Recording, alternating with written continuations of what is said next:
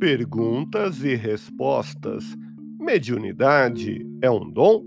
A mediunidade não é um dom de Deus no sentido considerado pelas religiões, porque se fosse assim, seria um privilégio concedido a este ou àquele. A mediunidade, na verdade, é uma faculdade humana natural.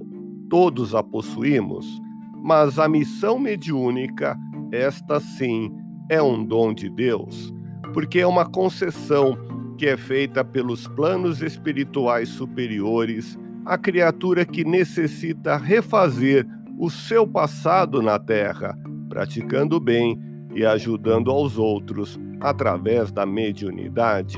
Portanto, a mediunidade é uma faculdade humana natural e está sujeita ao uso que, graças ao livre-arbítrio, qualquer um de nós pode fazer dela. Quer saber mais? Ouça podcast Espiritismo. Agradeço sua audiência, fique na paz do Cristo e até o próximo episódio.